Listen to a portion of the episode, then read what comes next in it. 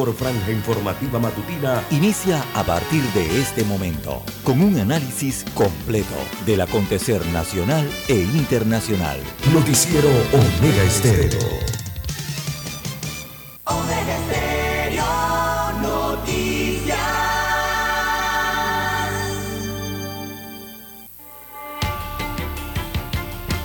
A continuación, los titulares, con los hechos que son noticias hoy.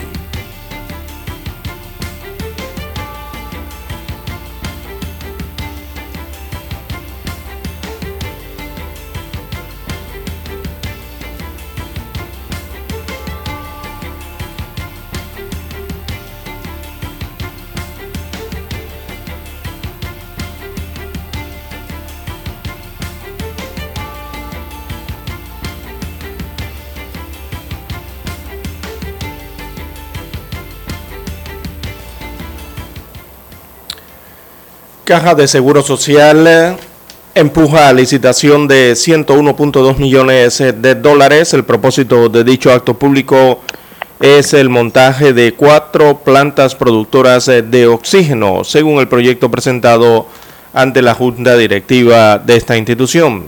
También para hoy, Bagatrac, la contratista favorita del gobierno central, ya acumulando 168 millones de dólares en nueve contratos desde junio del 2019. El dueño es el representante de Tijeras, distrito de Boquerón en la provincia de Chiriquí, Alberto Jurado, quien confesó haber pagado coimas en la gestión de el expresidente Ricardo Martinelli. También defensa del expresidente Juan Carlos Varela invoca su puesto en el Parlacén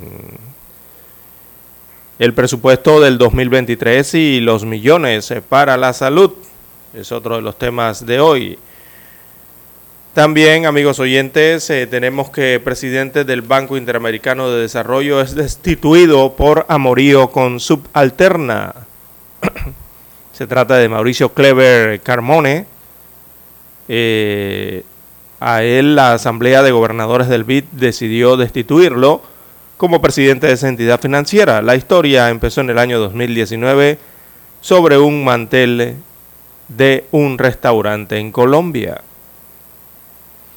También para hoy tenemos eh, en otros títulos, Panamá Black Weekend alcanzó ventas por la suma de 84 millones eh, de dólares. También, amigos oyentes, en más informaciones, bueno, buscan a ciudadano por crimen eh, de niña. También eh, tenemos que asesinan a, hombre en el área limítrofe entre Herrera y la provincia de Veraguas. En otros títulos, eh, para la mañana de hoy, tenemos amigos oyentes que 15 muertos, entre ellos 11 niños en el tiroteo en una escuela en Rusia, destacan las internacionales. Eh, bueno, ha aumentado a 17 la cifra según se actualiza en estos momentos. A 17 entonces aumenta la cifra de fallecidos en el ataque de un exalumno a una escuela rusa. También en Rusia, perdón, Vladimir Putin otorga la nacionalidad rusa a Edward Snowden. También hay polémica por el funeral de Estado que se ha realizado a Shinzo Abe. Eh, mantienen dividido al Japón los argumentos ante esta ceremonia de despedida del ex primer ministro con funeral de, de Estado. También gobierno del, del presidente Maduro en Venezuela tilda de panfleto, informe de la ONU sobre crímenes de lesa humanidad en Venezuela. Y las mujeres sostienen el poder en Europa. Ahora, Giorgia Meloni se suma a las mujeres eh, que dirigen países en Europa. Son 17 en total las gobernantes, presidentes o primer ministro eh, en países europeos eh, que son mujeres. Bien, amigos oyentes, estas y otras informaciones durante las dos horas del noticiero Omega Estéreo. Estos fueron nuestros titulares de hoy. En breve regresamos.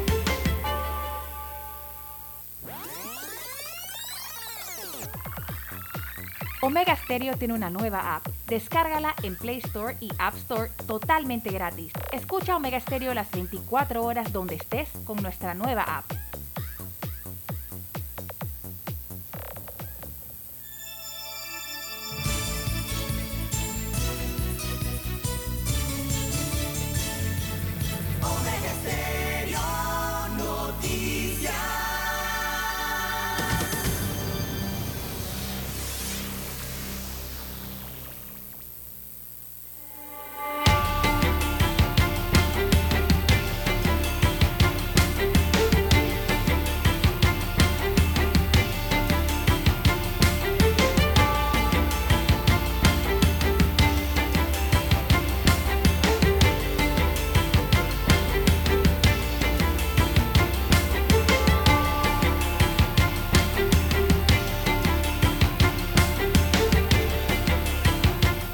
Bien amigos y amigas, muy, buen, muy buenos días. Hoy es martes 27 de septiembre del año 2022. En el tablero de controles nos acompaña don Daniel Arauz Pinto. En la mesa informativa les saludamos. César Lara. Y Juan de Dios Hernández Sanur para presentarle las noticias, los comentarios y los análisis de lo que pasa en Panamá y el mundo en dos horas de información, iniciando esta jornada como todos los días, con mucha fe y devoción, agradeciendo a Dios por esa oportunidad que nos da de poder compartir una nueva mañana y esta forma así, acompañarles en sus hogares, en sus lugares de trabajo, en sus vehículos y donde quiera que usted se encuentre esta hora la madrugada y por ello pedimos para todos salud, divino tesoro, seguridad y protección, sabiduría y mucha fe en Dios. Mi línea de comunicación es el WhatsApp doble seis catorce catorce cuarenta y cinco sesenta y seis catorce catorce cuarenta y cinco para que me puedan escribir. Allí gustosamente le respondo. Don César Lara está en redes sociales. Don César, ¿cuál es su cuenta para hoy? Bien, estamos en las redes sociales en arroba César Lara R. Arroba César Lara R es mi cuenta en la red social Twitter. Allí puede enviar sus mensajes, sus denuncias, sus fotodenuncias, el reporte del tráfico temprano por la mañana, esos incidentes o ya accidentes. Usted los puede reportar allí, sirve de información al resto de los conductores. Buenos días, eh, don Daniel Araúz en la técnica, a usted, don Juan de Dios, y a todos los amigos oyentes que nos sintonizan a través del canal 856 eh, de Tigo, televisión pagada por cable a nivel nacional. También los que ya están conectados en omegaestereo.com. Allí la cobertura es a nivel mundial. Los que ya han activado su aplicación de Omega Stereo, si usted no la tiene, bueno, usted la puede descargar desde su tienda de Android o iOS eh, a su dispositivo o su celular. Allí nos puede escuchar. Y también a todos los amigos oyentes que nos sintonizan en las dos frecuencias que cubren el territorio nacional, las provincias, las comarcas, el área marítima de Panamá. ¿Cómo amanece para hoy, don Juan de Dios? Bueno, bien, gracias. Estamos bien, pues. Espero que usted esté bien. Dani dice que se está recuperando todavía. Que siga recuperándose. Por tanto, tenemos que Panamá registra siete defunciones por COVID-19 en la semana del 18 al 24 de septiembre. Se informa desde el Ministerio de Salud. Un total de siete defunciones por COVID se han registrado en el país según el último informe semanal del Departamento de Epidemiología del Ministerio de Salud. El total de defunciones en Panamá a la fecha desde que se inició esta pandemia es de 8.497. Para esta semana, en la cual se realizaron 24.561 pruebas, se registraron 1.052 casos positivos nuevos para una positividad de 4.2%, por lo que el total de casos confirmados en el país alcanza los 986.866. El total de casos activos ahora es de 1.496. hay en todo el país 1.496 casos de personas activas con el COVID, según los que han ido a hacerse la prueba. Acuérdense que hay gente que prefiere quedarse callado, no pasan, no van a hacerse la prueba. Eso no es bueno porque no hay aislamiento y contagian y contaminan a los que les rodean. Los que estaban en aislamiento domiciliario hasta el 24 de septiembre de, eran 1.408 en tanto los hospitalizados en sala eran 81, en UCI hasta la fecha eran 7 pacientes. El total de pacientes recuperados a la fecha asciende a un número de 976.873, mientras que el total de las dosis de vacuna contra la COVID aplicada hasta la fecha es de 8.620.077. De estas, 468.000 308 son de dosis pediátrica. Muy responsablemente los padres de familia han cuidado y protegido a sus niños con una dosis pediátrica. ¿Qué más nos puede agregar usted, don César? Bien, don Juan de Dios, el informe que presentan las autoridades cada siete días. Eh, bueno, ya de hasta ya ni sabemos cuántos fallecidos hay en general, don Juan de Dios, no lo presenta el informe, eh, ni algunos otros datos, ¿no? Eh, de acumulados. Bien, don Juan de Dios, bueno, hay que seguir cuidándose. Recordemos que el virus permanece, eh, está disminuido, pero eh, hay que cuidarse, hay que cuidarse, además de la viruela del mono. Bien, las 5.45, 5.45 minutos de la mañana en todo el territorio nacional. Vamos a la pausa volvemos.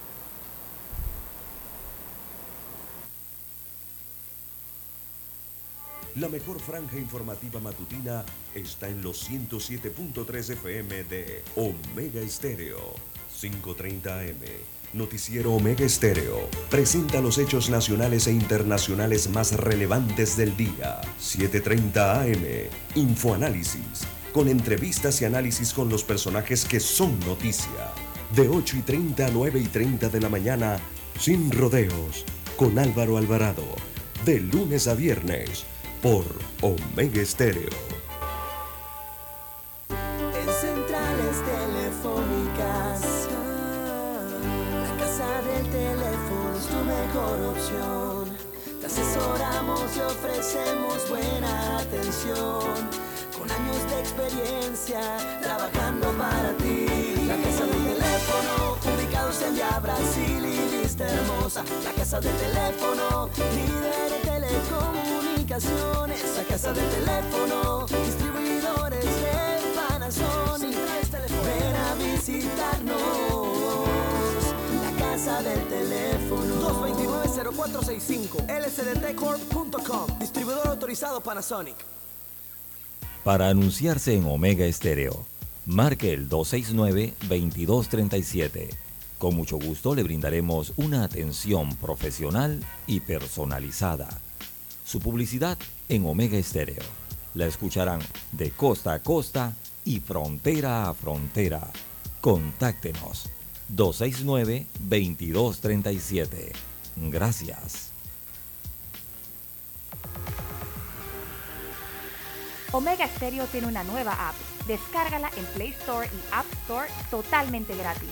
Escucha Omega Stereo las 24 horas donde estés con nuestra aplicación totalmente nueva.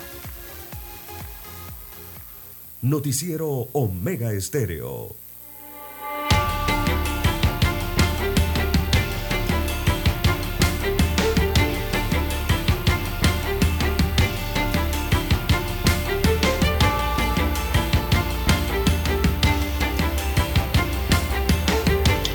Bien, avanzamos. Son las 5.48 minutos.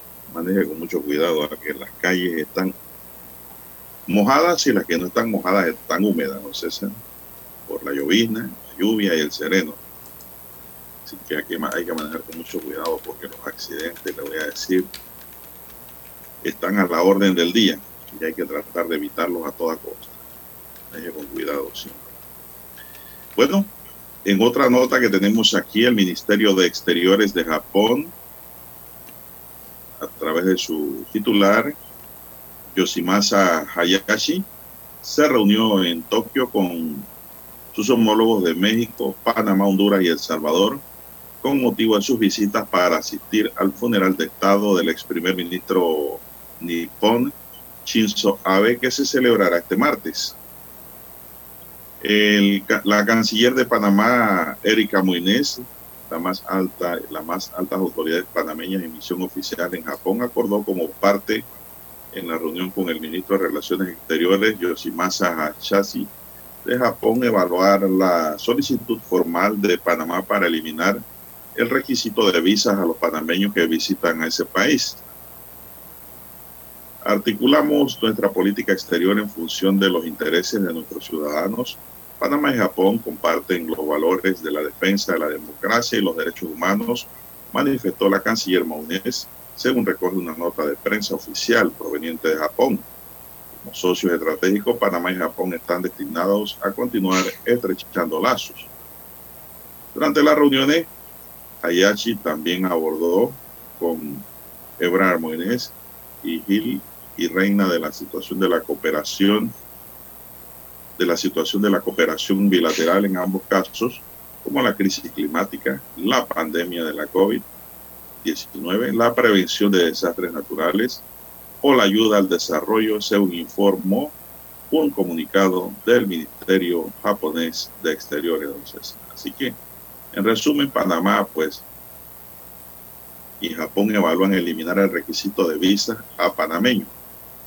Que me dijo don César que quiere ir a Japón lo mejor ya no va a necesitar visa. Son las 5.50. ¿Qué más tenemos, don César? Eh, bien, don Juan de Dios, en más informaciones para la mañana de hoy.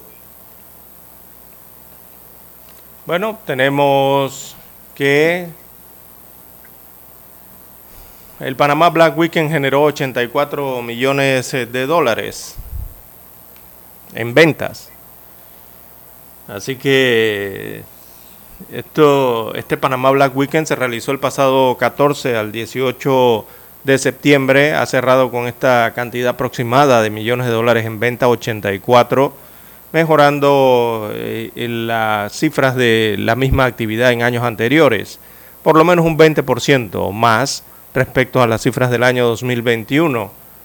Por allí se generaron unos 70 millones en el 21. Así que eh, la Asociación de Centros Comerciales de Panamá señala que han tenido una recuperación de al menos el 75% respecto al año 2019. En el interior del país la recuperación estuvo por el orden del 20 al 25%, muy similar a los reportados en la ciudad de Panamá. Eh, señala esta asociación de centros comerciales que la meta era rebasar las cifras del 2019 que registró alrededor de 109 millones de dólares en venta, pero eso fue antes de la pandemia, en el año 2019.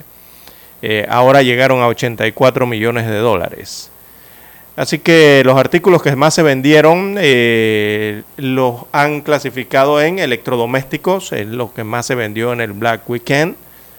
Eh, también eh, artículos de tecnología, marcas, implementos deportivos, los calzados, las zapatillas se vendieron mucho y también artículos de moda, según destaca la APASECON, que es donde están agrupados los centros comerciales, que incluye tiendas también fuera de los centros comerciales en diversos puntos del país que se sumaron a esa iniciativa.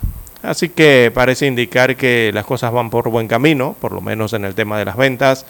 En los centros comerciales eh, se dio movimiento comercial en estos puntos eh, para este semestre del año y se espera que para el último trimestre, recordemos eh, noviembre, diciembre, octubre, noviembre y diciembre, principalmente las festividades de fin de año, exista un movimiento similar o mayor. Eso eh, en pro de dinamizar la economía eh, del país. Bien, son las 5.53 minutos, señoras y señores. El subdirector general del logístico de aduana, Juan Pablo García, mantuvo un encuentro con los magistrados del Tribunal Administrativo Tributario Rafael Brown Rangel y María Elena Moreno de Puy para tratar los avances sobre la elaboración de un diplomado en Derecho Fiscal Aduanero y analizar el alcance de la posible creación del Tribunal Aduanero según la legislación nacional vigente. El diplomado de Derecho Fiscal Aduanero buscará ampliar el área de capacitación de la Autoridad Nacional de Aduanas, aplicar las debidas sanciones por infracción tributaria o aduanera penal y mejorar los servicios profesionales de nuestros colaboradores para seguir con la cooperación interinstitucional que beneficia al país. El Tribunal Administrativo Aduanero surge mediante ley 8 de 2010 del 15 de marzo como Tribunal Autónomo de segunda instancia independiente y especializado con jurisdicción nacional para conocer los recursos de apelación contra las decisiones de la Dirección General de Ingreso. Bueno, es el Tribunal Administrativo Tributario. Ellos son los que están orientando y viendo a ver si se puede trabajar constitución, don César, de un tribunal administrativo aduanero, lo que entiendo de esta nota. Eh, actualmente creo que el Tribunal Administrativo Tributario es el que está atendiendo todos los asuntos de segunda instancia de la aduana. Son las 5.55 minutos, señoras y señores. Seguimos. ¿Qué más hay para esta mañana, don César? Bien, eh, don Juan de Dios, a nivel regional, en una nota que llamó la atención en las últimas horas, eh, el hombre de 49 años que el sábado le propinó un knockout eh, a otro ciudadano en Penonomé, que le, uno de los cuales eh, bueno, este ciudadano que está siendo investigado quedó bajo detención provisional en la provincia de Coclé. Así que el hecho se dio en la calle El Carmen frente al cuartel de bomberos cerca del mercado público de Penonomé. El imputado sostuvo una riña a puños con otro hombre de 46 años. Eh, con un golpe del imputado, entonces la víctima cayó al suelo y se golpeó eh, la, nuca contra el pavimento, lo que acabó con su vida. Eh, pero esto está bajo investigación. A pesar de que ya se movía, ya no se movía, perdón, el imputado lo golpeó tres veces más y lo pateó. Luego recogió su mochila y se fue. Así que en Coclé el fiscal Jorge Vega eh, Bogantes acreditó la detención provisional ya que se determinaron los riesgos procesales de, atentar contra las víctimas en atención a la gravedad del hecho, lo que fue admitido por el juez de garantía, en este caso Liliana Ortiz, en Coclé. Así que lo dejaron preso, don Juan de Dios, eh, provisionalmente al del eh, al de la trompada, al del knockout fatal en Penonomé, provincia de Cocle. Bueno, era algo que se preveía que venía don César después de la muerte de este contrincante, César. Eh, bueno, hay un trabajo ahí duro para la defensa, ¿no? No es fácil tampoco porque hay que evaluar una serie de condiciones, cómo se dio esa muerte. Eh, creo que el informe forense oficial, don César, dirá mucho sobre el futuro y el avance y el resultado de este proceso. Por lo tanto, la detención es provisional, don César, porque inclusive de, antemano, don César, si hay eh, una riña y muere alguien, indudablemente que hay un delito contra la vida, integridad personal, ya sea en el en la modalidad de lesiones o de homicidio. Y le voy a preguntar a don César, usted que conoce esa área bien, ¿qué cantina cerca hay por ahí? En... verdad que yo frecuento poco esa área. no va por allí, don Juan de Dios. No pasa por el mercado público de Penonomé. No, muy poco, porque por ahí no hay estacionamiento. No. Ni hacer trámite a los bomberos, ni nada. Una vez me pusieron una boleta por allí por pararme a dejar un pasajero. Bueno, eh, por ahí hay diversos centros de diversión, don Juan de Dios, por esta área eh, en la ciudad de Peronomé. Está la denominada cantina Coclé, muy conocidas eh, a nivel nacional, don Juan de Dios. Esa es la CDP. Esa misma, la CDP.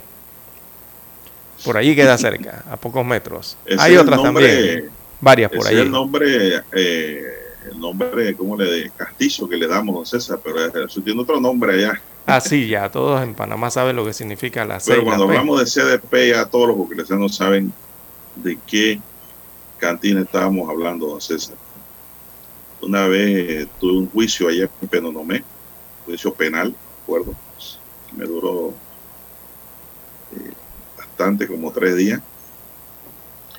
Y cuando yo me refería a esa cantina, que era donde estaba tomando el que yo defendía, don César, Ajá. yo decía la CDP.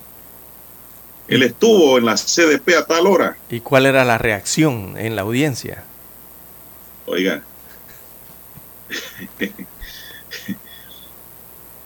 El juez, el juez se reía. Inclusive la gente que estaba ahí eh, eh, escuchando, don César, porque eso, esos juicios allá eran, los juicios de homicidio allá eran, donde en el antiguo tribunal, recordemos que ellos tienen una nueva sede, esto, una sede mejor que la que tenía Sí, antes, pero esta, esta- esta sala era grande. Y ahí se reunía la gente como especie de barra. De un lado uno y de un otro lado y entonces la gente se, se reía cuando yo hablaba de CDP Y no querían que llamar a la cantina como le conocen popularmente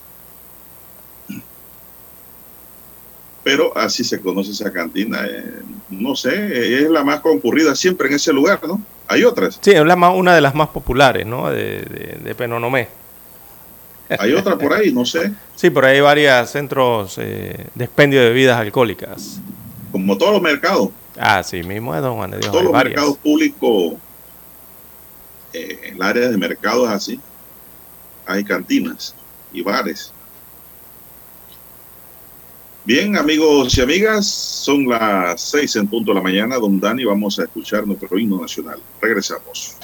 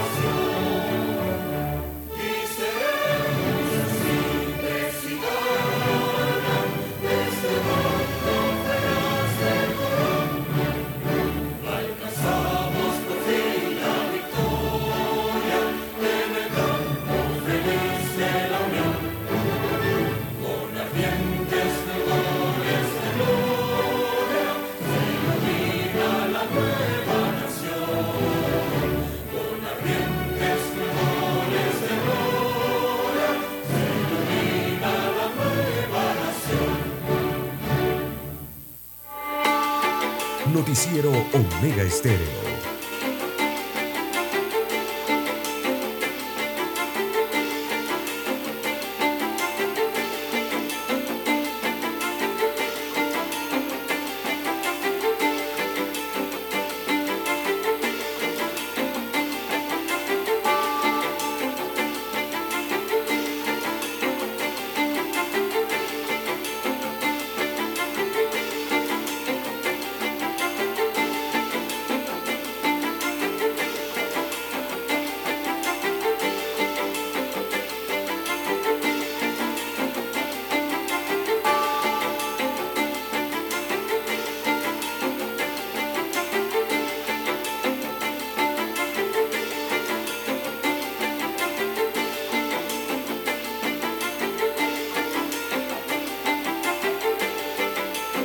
Amigos y amigas, seguimos. Seguimos con más noticias. Esta mañana, oiga, quiere llover, ¿eh? el cielo está sonando fuerte, don César, don Dani. Eh, bueno, ayer continuaron los alegatos eh, por parte de la defensa de los imputados en el caso de Brecht. Eh, de los alegatos, ayer llamó la atención la defensa de Juan Carlos Varela que pidió la nulidad absoluta del proceso del caso de Brecht, ya que por ser miembro del Parlacén debió ser investigado por la Corte Suprema de Justicia, dice la defensa. Además, a pesar de ser presidente de la República, fue investigado por el Ministerio Público, pero además se ha incurrido en doble juzgamiento. El abogado Erasmo Muñoz, durante el alegato ante la juez Valesa Martínez, explicó que Varela mantiene una prerrogativa funcional que se adquiere en el Parlacén por haber sido presidente de la República. Muñoz afirmó que Varela no requiere juramentarse para tener esa prerrogativa, la cual se adquiere tan pronto deja de ser presidente de la República y para sustentar mostró un caso similar manejado en la misma Fiscalía Anticorrupción que involucra al expresidente de la Asamblea Nacional y ahora miembro del Parlacén, Rubén de León. El jurista detalló que el fallo del 9 de agosto de 2019 el Tribunal Superior de Justicia que ratifica una decisión de un juzgado de garantía de que el periodista de León, a pesar de no haber tomado posición en el Parlacén, lo debían investigar y enjuiciar la Corte Suprema de Justicia. De lo contrario, se incurriría en violación al debido proceso. Luego, la Fiscalía Anticorrupción, mediante resolución del 1 de marzo de 2021, dispuso elevar el conocimiento a la, a la Corte en el proceso contra De León. Pero además, el abogado del exmandatario sostiene que la investigación está contaminada porque al Ministerio Público le llega un informe del 1 de septiembre de 2017 de la DIJ, donde se menciona a Juan Carlos Varela y a José Luis Varela, los cuales tenían que enviarlos a la Corte Suprema de Justicia en el caso del diputado o a la Asamblea Nacional en el caso del gobernante. Y eso no ocurrió. Se mantuvo la investigación y se siguió investigando con esos graves vicios de nulidad, dice el abogado. Referente al doble juzgamiento o doble investigación, Muñoz citó la jurisprudencia internacional como el caso del expresidente peruano Alan García, elevado al conocimiento de la Corte Interamericana de Derechos Humanos que advierte la prohibición de múltiples persecuciones penales, fundada en el mismo objeto de una denuncia anterior. El defensor sostiene que el doctor Jaime Lazo, quien es el hilo conductor del caso contra Varela, se le investigó tres veces por la misma causa y hay una resolución del 27 de junio que ordena el cierre de la investigación.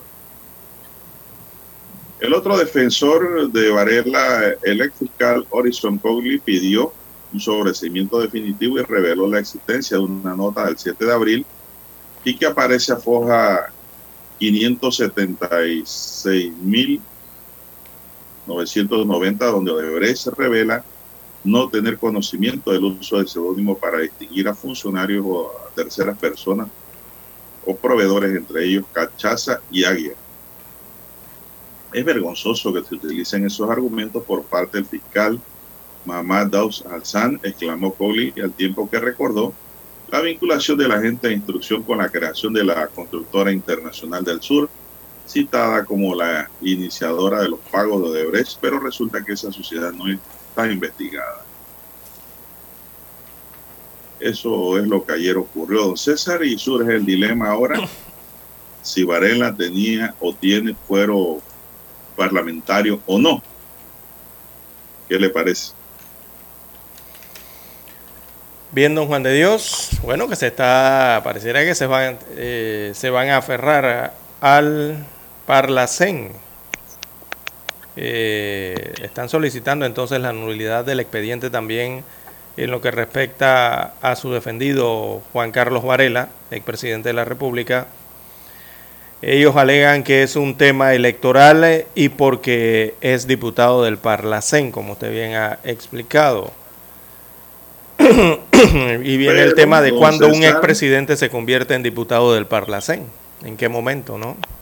Bien, va a salir ese Eh, tema nuevamente. El tema aquí, don César, la prerrogativa funcional, a mi modo de ver, funciona porque un presidente o un vicepresidente no tiene que ir a una elección para constituirse en miembro inmediato del Parlamento Centroamericano. Solamente basta con haber ocupado el cargo. Pero, don César, eso no termina allí. Para adquirir, se ha dicho una y otra vez, Sí, eso es para adquirir ese fuero parlamentario se requiere ser juramentado, don César. Si esa juramentación no se da de acuerdo al reglamento interno del Parlamento Centroamericano, la persona no tiene el fuero del que se habla. Recordemos casos anteriores. Martinelli se fue a juramentar Así si es. fuese de noche, de día o de madrugada, a la hora que fuese. Él se juramentó. Lo mismo quisieron hacer sus dos hijos, don César. Recordemos que eh, inclusive fueron electos. Martinelli fue electo y fue a juramentarse. Eh, eh, no, él tenía la prerrogativa, perdón, eh, presidencial. Automática, sí. Presidencial Sí, automática. Igual que la tuvo Martín Torrijos. Martín Torrijos se fue a juramentar. Y también los dos hijos de Ricardo Martinelli intentaron ir a juramentarse no pudieron llegar, entonces. ¿Para qué? Para buscar el fuero protector que brinda el Parlamento Centroamericano a sus parlamentarios. En el caso de Varela, Varela nunca lo hizo. Es más, Varela dijo que no iba a ir, ¿se acuerdan? Varela dijo una declaración que como él había pedido la disolución de ese parlamento, él jamás se juramentaría. Inició la investigación, don César, por eso que dice que no es bueno escupir para arriba, y eso es lo que nos demuestra la historia, de que eso no se debe hacer. Ahora que le abrieron el proceso, pidió dos permisos, recordemos, de salir del país. ¿Usted cree que para dónde iba? Los dos permisos se los negaron. Pero para Ciudad de Guatemala, lo más probable. lo más seguro que se desviaría hacia allá. Pero parece que la juez como que se temía algo así, que se fuera a juramentar y ella misma perdiera competencia por el permiso que diera, se los negó, don César. No pudo salir del país. Son circunstancias, son parte de la historia que se ha venido dando en, este, en esta novela del caso de Brecht. Ahora los abogados hacen sus alegatos, yo respeto los alegatos de los colegas. Cada uno defiende a su cliente a como dé lugar en función a lo que establece la constitución, la ley y la ley y la jurisprudencia y los tratados internacionales y en función a la experiencia, ¿no? No, es que está claro, don Juan, pero es que en esto, eh, eh, digo, aferrarse a este tema del Parlacén como que, no sé, viene como que traído de los cabellos, don Juan de Dios. Y se lo digo porque el único, eh, digamos, ente, entidad, organismo en este caso, porque el Parlacén es un organismo, el único que puede realmente certificar quiénes son sus integrantes, tiene que ser el Parlamento Centroamericano en Guatemala. Desde allá, desde esa institución, yo creo que ellos son los únicos que pueden decir, nosotros juramentamos a este, tenemos el acta, la hora, el día, los videos, la fotografía, la sesión, tenemos todo, ¿verdad? Ellos son los únicos que pueden eh, realmente decir quién está juramentado y quién no está juramentado en el Parlacén. Eso solamente lo puede decir el mismo Parlamento Centroamericano que tiene sus oficinas y se reúne en Guatemala, en Centroamérica. En Panamá, eh, don Juan de Dios, yo no creo que ningún, ninguna institución aquí pueda acreditar, digo, acreditar o certificar por lo menos eh, si alguno de estos imputados, o en el caso del expresidente Varela, si el expresidente es, es parlacén o no. Porque evidentemente desde Panamá tendrían que hacer una comunicación hasta el Parlamento Centroamericano en Guatemala para que se lo oficialicen. Así que allá en Guatemala es el único lugar que pueden decir si realmente es Parlacén o no es Parlacén. Todo indica que no. No, porque si el abogado pide una certificación le van a decir que no ha sido juramentado. Exacto. Y por lo tanto no es miembro activo del Parlamento Centroamericano, a pesar de que exista la prerrogativa, ¿no? De la que él mencionó. ¿Y qué es la prerrogativa funcional? Bueno, es un privilegio, César es una gracia que se concede a una persona para que goce de ello regularmente a una por dignidad de empleo o cargo. Pero nadie está negando que él no es miembro.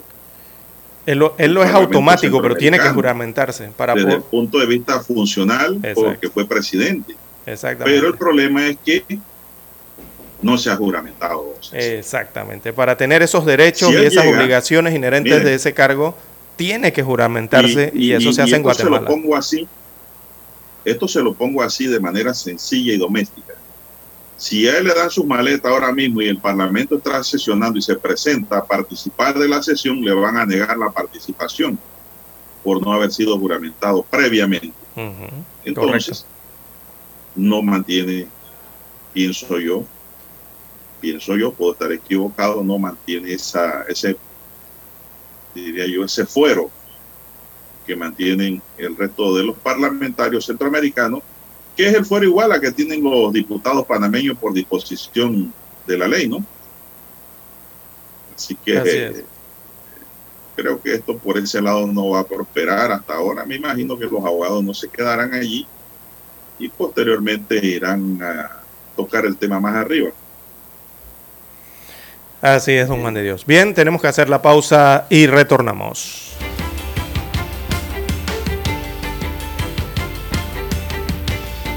La mejor franja informativa matutina está en los 107.3 FM de Omega Estéreo, 530 AM.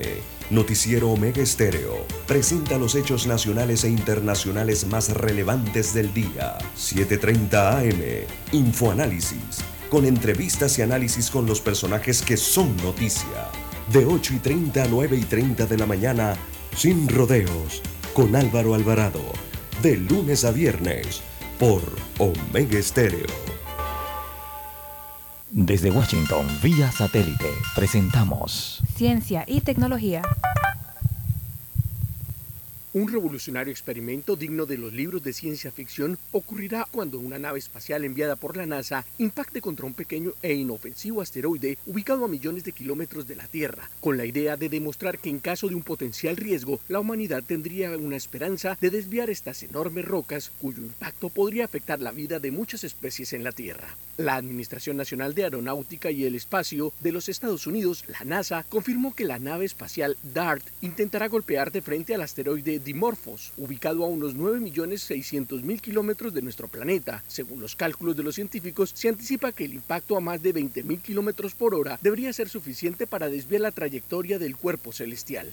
El experimento ha despertado gran expectativa entre los científicos de todo el mundo. Tom Steitel, quien trabaja para la NASA, aseguró recientemente, esto es materia de libros de ciencia ficción y de episodios realmente cursis de Star Trek de cuando era niño y ahora es real. Mientras que Thomas Suburcher, administrador de la Dirección de Misiones Científicas de la NASA, recordó la importancia de este experimento para la supervivencia de la raza humana en la Tierra. Las amenazas son reales y creo que lo que hace que este momento sea especial es que podemos hacer algo al respecto, dijo. Cámaras y telescopios harán el seguimiento al impacto, sin embargo los especialistas anticipan que los resultados solo se podrán analizar al cabo de algunos días o incluso algunas semanas, cuando se compruebe si el asteroide realmente cambió la órbita. La misión que comenzó con el lanzamiento de la nave hace un año tiene un presupuesto superior a los 300 millones de dólares. Héctor Contreras, Voz de América, Washington. Desde Washington, vía satélite, hemos presentado Ciencia y tecnología. Noticiero Omega Estéreo.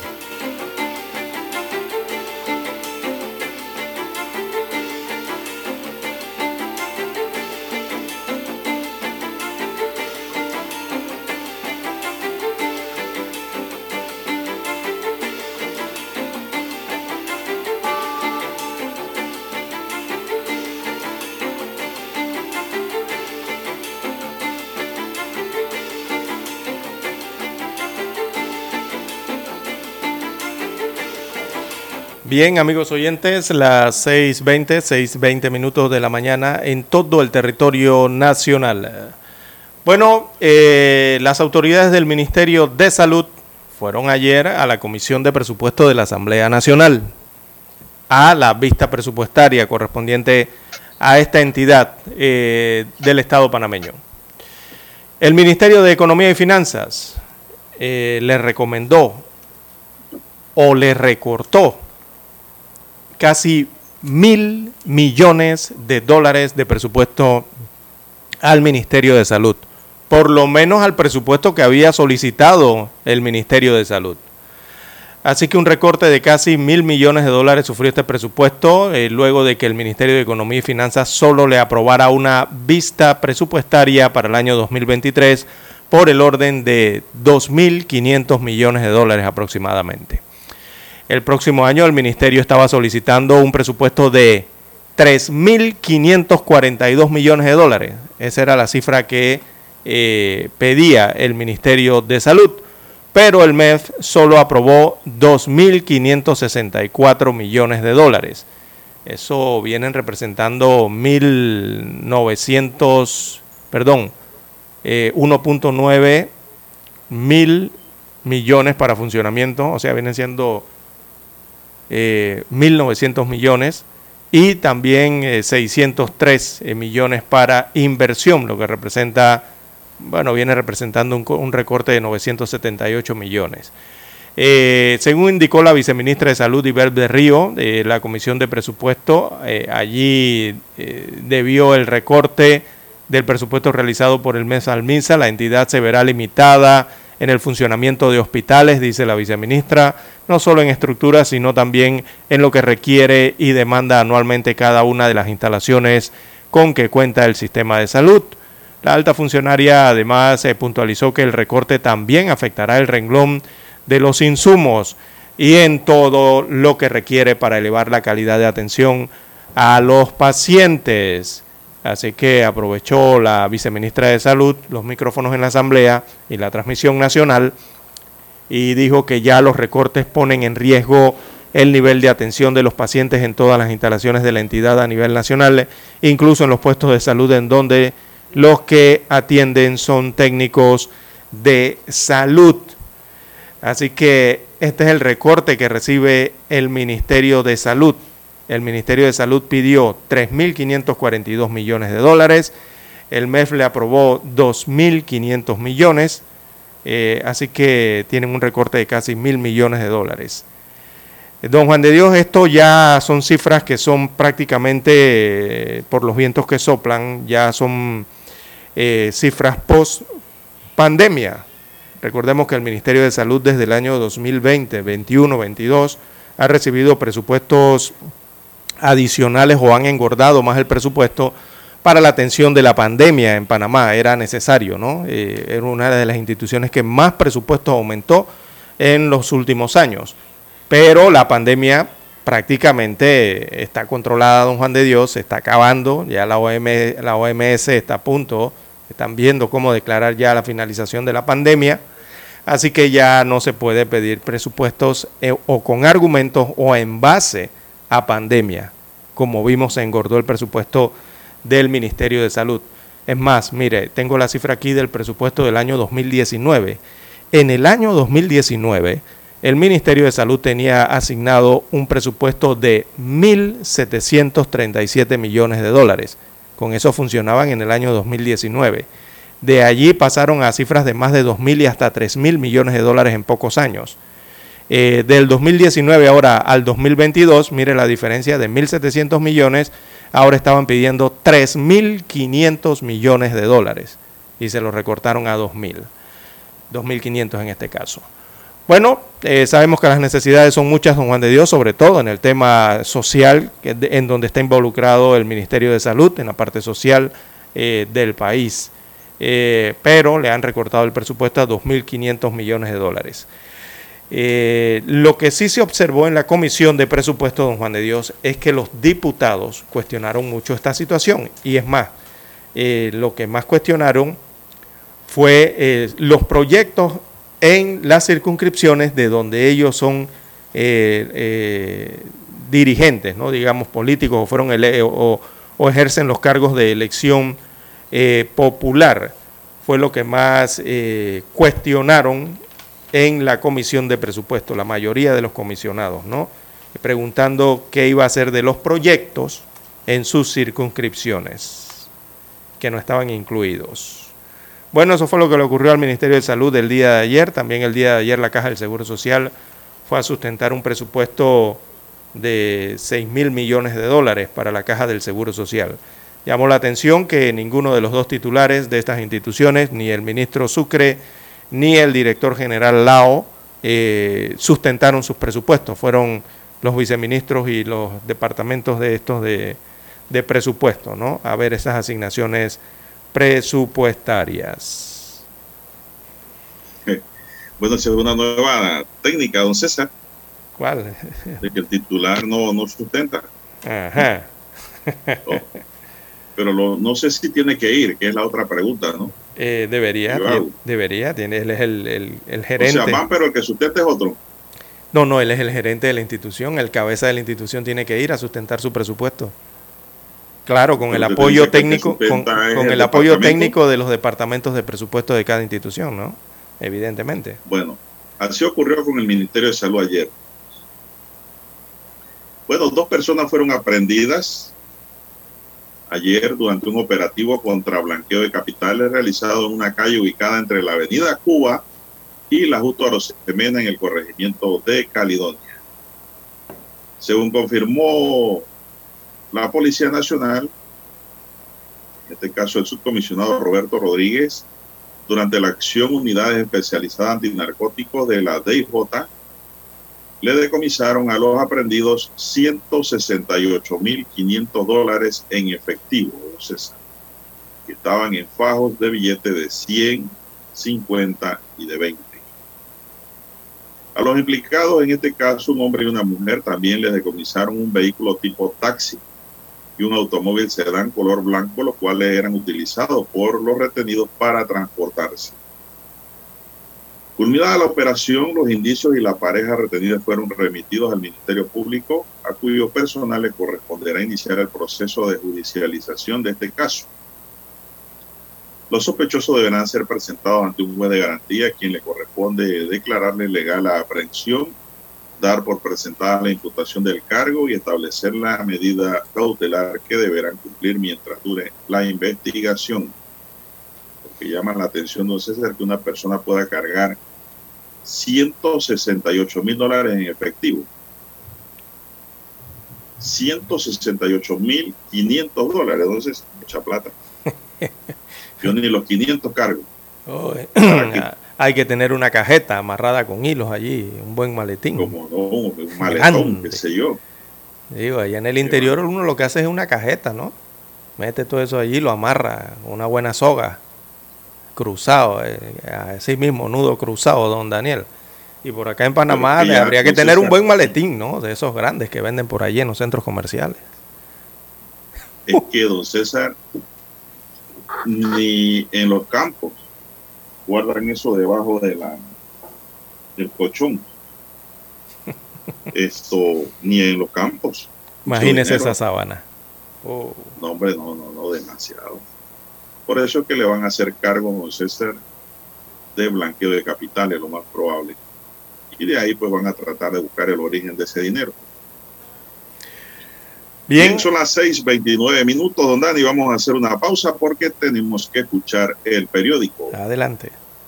Para anunciarse en Omega Estéreo, marque el 269-2237. Con mucho gusto le brindaremos una atención profesional y personalizada. Su publicidad en Omega Estéreo. La escucharán de costa a costa y frontera a frontera. Contáctenos 269-2237. Gracias. 7.30 AM. Infoanálisis. Con entrevistas y análisis con los personajes que son noticia. La mejor franja informativa matutina está en los 107.3 FM de Omega Estéreo. Cadena Nacional. Desde los estudios de Omega Estéreo, establecemos contacto vía satélite con la voz de América. Desde Washington, presentamos el reportaje internacional.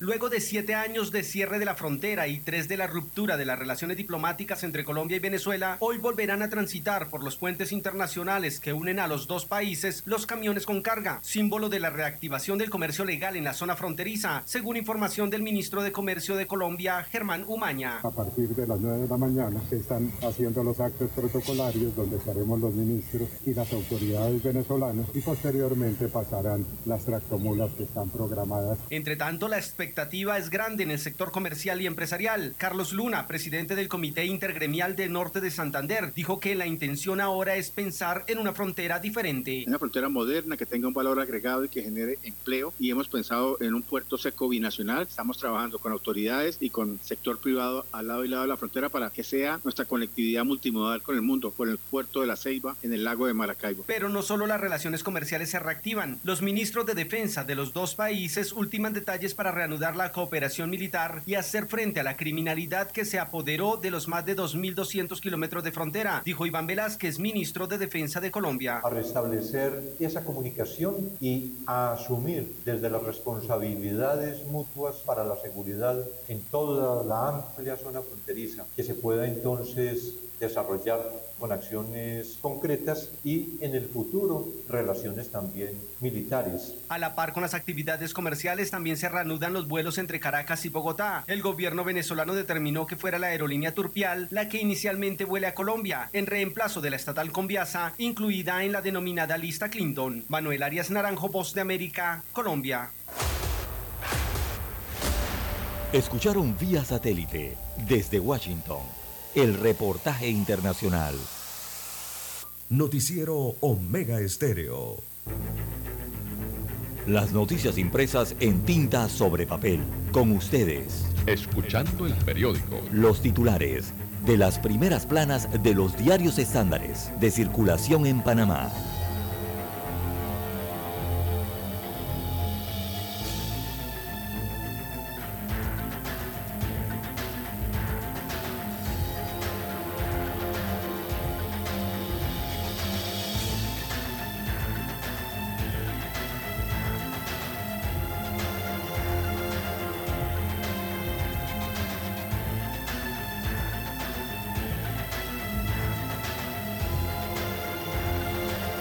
Bien, amigos oyentes, para hoy martes 27 de septiembre del 2022, el diario La Prensa titula Caja del Seguro Social empuja licitación de 101.2 millones de dólares. Destaca la información respecto a este proyecto que la Caja del Seguro Social ahora tiene entre sus prioridades desarrollar un sistema que incluye el montaje de cuatro plantas productoras de oxígeno, lo cual requeriría de una partida de 101.2 millones de dólares. Transcurridos los días eh, más complicados de la pandemia de la COVID-19, la Caja del Seguro Social ahora proyecta que habrá más pacientes que requerirán oxígeno, ya sea por las secuelas de la COVID-19 o por tratarse de necesidades geriátricas. Bueno, el propósito de dicho acto público es el montaje de cuatro plantas productoras de oxígeno, según el proyecto presentado ante la Junta Directiva de esta entidad. En más títulos para la mañana de hoy, Bagatrac, la contratista favorita del gobierno, destaca un reporte especial del diario La Prensa. Señala la información que esta empresa acumula 268 millones de dólares en nueve contratos desde julio del año 2019. El dueño de esta empresa es el representante de Tijeras. Esto queda en el distrito de Boquerón, en la provincia de Chiriquí.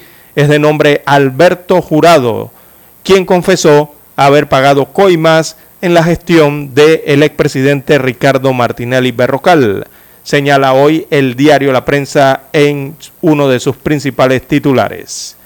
También el país pierde posiciones en el índice de progreso social, esto a pesar de que Panamá es la economía latinoamericana con más alto nivel de ingreso per cápita ajustado por paridad de compra o poder adquisitivo, viene perdiendo posiciones desde el 2011 en cuanto al progreso social.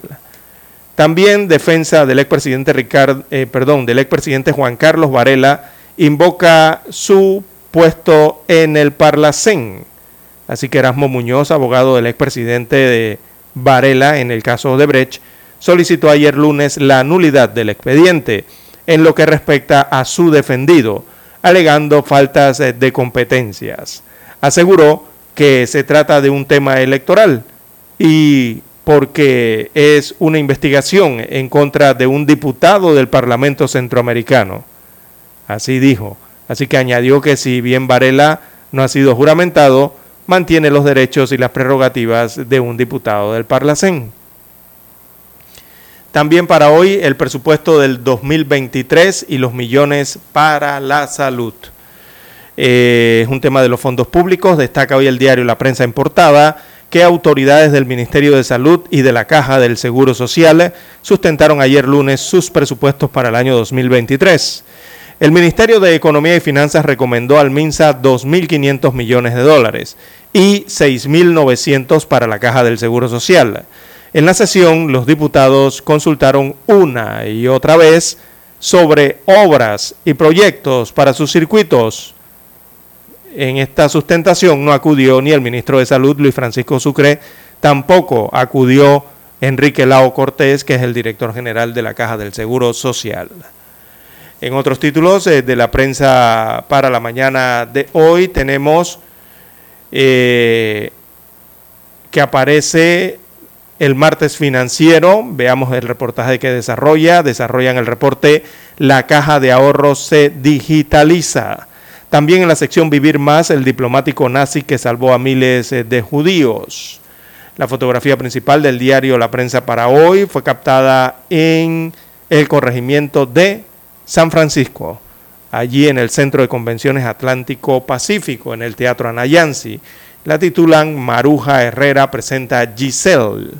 Así que la compañía de danza Youth Ballet Company, con la artista Maruja Herrera a la cabeza y el bailarín cubano Giancarlo Pérez como invitado internacional, presentaron el día martes. Eh, no, no, esto lo va a ser hoy presentan hoy, martes, precisamente el día de hoy, en el Teatro Anayansi, la obra Giselle, una historia intensa que usa la danza como lenguaje para transmitir sentimientos.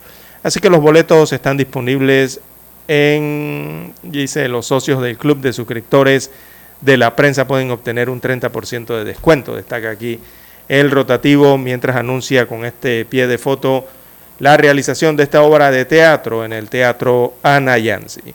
Bien, son los títulos que tienen portada hoy el diario La Prensa. Pasamos ahora a la lectura de los principales titulares que aparecen en la primera plana de la decana de la prensa nacional, la estrella de Panamá. Adelante, don Juan de Dios, con la estrella. Gracias, don César. Bueno, la decana para hoy nos dice, presidente del BID es destituido por amorío con subalterna. La Asamblea de Gobernadores del PIT decidió destituir a Mauricio Clever Corón o como presidente de la entidad financiera. La historia empezó en 2019 sobre un mantel de un restaurante en Colombia. Bueno, una historia que habrá que ver, una historia de novela. El país avanza en la digitalización de los procesos gubernamentales. Audiencia preliminar entra en sus últimos días. La poesía ha llevado a despertar conciencias, dice María Feli. También para hoy, dicen los titulares de la Estrella de Panamá, reabren frontera colombo-venezolana. Los gobiernos de Colombia y Venezuela reabrieron su frontera terrestre que se mantuvo cerrada por siete años en un acto en el que participó el presidente colombiano Gustavo Petro y el lado, por el lado venezolano, el gobernador del estado de Táchira, Freddy Bernal, y los ministros de Transportes y de Industria. Aparece la fotografía aquí de la gente apostada a la orilla de la vía, donde se abre la frontera. Presión arterial afecta a la población joven. Sus causas es el estrés y la obesidad. Así que los muchachos, los jóvenes, están viviendo mucho estrés y los que no tienen estrés tienen, tienen obesidad y los que no tienen los dos. Panamá Black Weekend alcanzó ventas por la suma de 84 millones de dólares. Diseñadores se hacen presentes desde hoy en el Panama Fashion Week. En los deportes, la roja por la revancha asiática y el ranking FIFA. La selección de Panamá enfrenta hoy a Bahrein en un partido que representaría romper un récord negativo desde hace 47 años, ganarle un equipo asiático aunado a los puntos que están en juego del ranking FIFA. Recordemos que hay un ranking y depende si el equipo pierde o gane, así mismo sube o baja. Arrocha dice libre postulación y partidos políticos. El exministro Melitón Arrocha consideró que no es contradictorio postularse como independiente y al mismo tiempo estar inscrito en un partido político. A su juicio, la figura de libre postulación le permite a los miembros de un partido político, pero no formar parte de la cúpula, aspirar a un cargo de elección popular. Dijo que no participará en las primarias del partido panameñista. Entonces, eso es lo que dice. Pero no son independientes. Son libre postulación, don César. Queda como independiente el que renuncia a sus partidos políticos para correr por la libre postulación y aún así la cola política se mantiene. Bien, amigos y amigas, estos son los titulares que hoy nos ofrece el diario La Estrella de Panamá y concluimos así la lectura de los titulares correspondientes a la fecha. Una pausa, don Dani, y volvemos. Hasta aquí. Escuchando el periódico. Las noticias de primera plana, impresas en tinta sobre papel.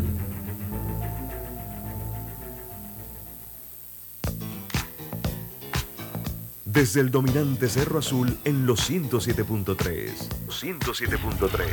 Continúa por el majestuoso Cerro Canajagua en los 107.5 para provincias centrales. Hasta el imponente Volcán Barú. En los 107.3. Transmite Omega Estéreo, cadena nacional simultánea. Noticiero Omega Estéreo. Desde los estudios de Omega Estéreo, establecemos contacto vía satélite con la voz de América. Desde Washington, presentamos el reportaje internacional.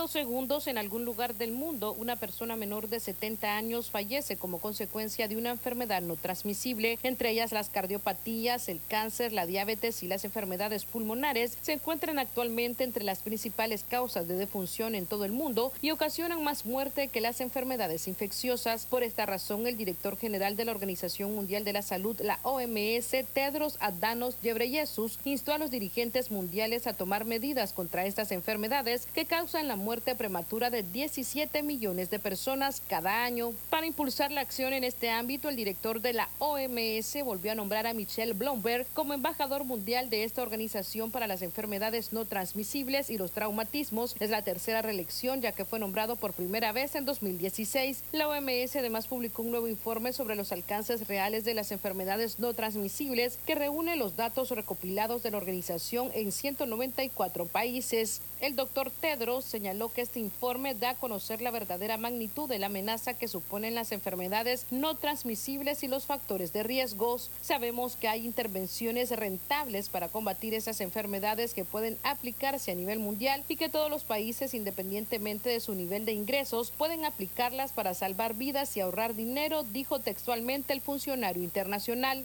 Según datos de la OMS, las enfermedades no transmisibles causan tres cuartas partes de las defunciones a nivel mundial y cada año 17 millones de personas menores de 70 años fallecen por una de estas enfermedades y el 86% de ellas viven en países de ingresos medianos o bajos. Sala de redacción, Voz de América.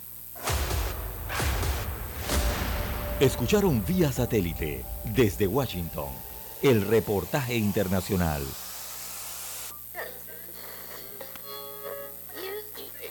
Cuando nadie creía en el FM estéreo, Esta es la nueva generación en radio. Esta es la generación Omega.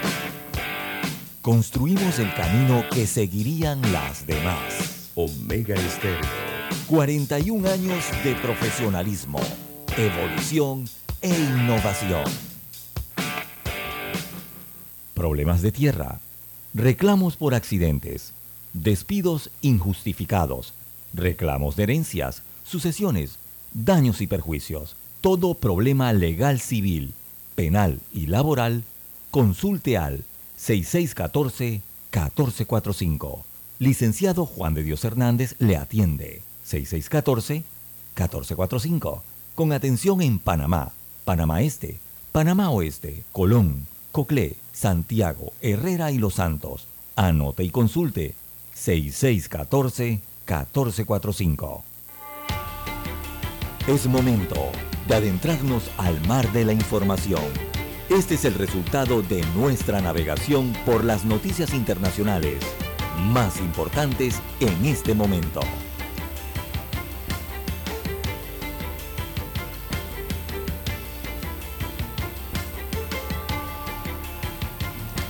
Bueno, en el plano internacional tenemos que Petro enfrenta la primera jornada de protestas en Colombia desde que fue electo.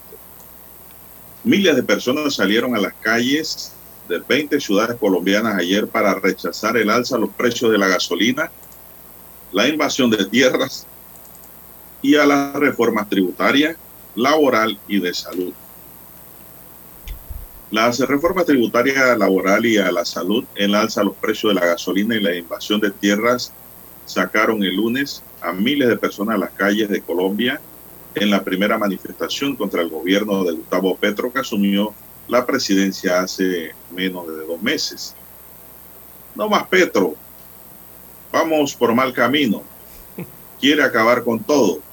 Fueron las frases más recurrentes en Bogotá, donde dos marchas que salieron de diferentes puntos llegaron a la Plaza de Bolívar. Allí hubo un conato de enfrentamientos en el que personas afines a Petro rodearon a los que iban en la marcha e incluso alcanzaron a lanzarles objetos, pero la situación no pasó a mayores. La llamada Gran Marcha Nacional impulsó concentraciones y plantones en más de 20 ciudades colombianas y en varios de Estados Unidos, México, Panamá y Suiza, dijo el arquitecto Pierre Gonzaga, uno de los gestores de la movilización, y anunció una segunda jornada para el próximo 24 de octubre. Las manifestaciones más concurridas estuvieron en Bogotá, Cali, Medellín y Barranquilla. Allí miles de personas, muchas ataviadas con camisetas blancas y enarbolando banderas de Colombia, arengaron contra las reformas tributarias presentadas en agosto pasado en busca de recaudar 25 billones de pesos anuales, unos 5.500 millones de dólares al cambio de hoy, don César. Así que será la primera protesta en Colombia. También cargaron contra la reforma laboral que será presentada al Congreso. Eh, para los empresarios será más difícil crear empleos en Colombia ahora con esta reforma, dice.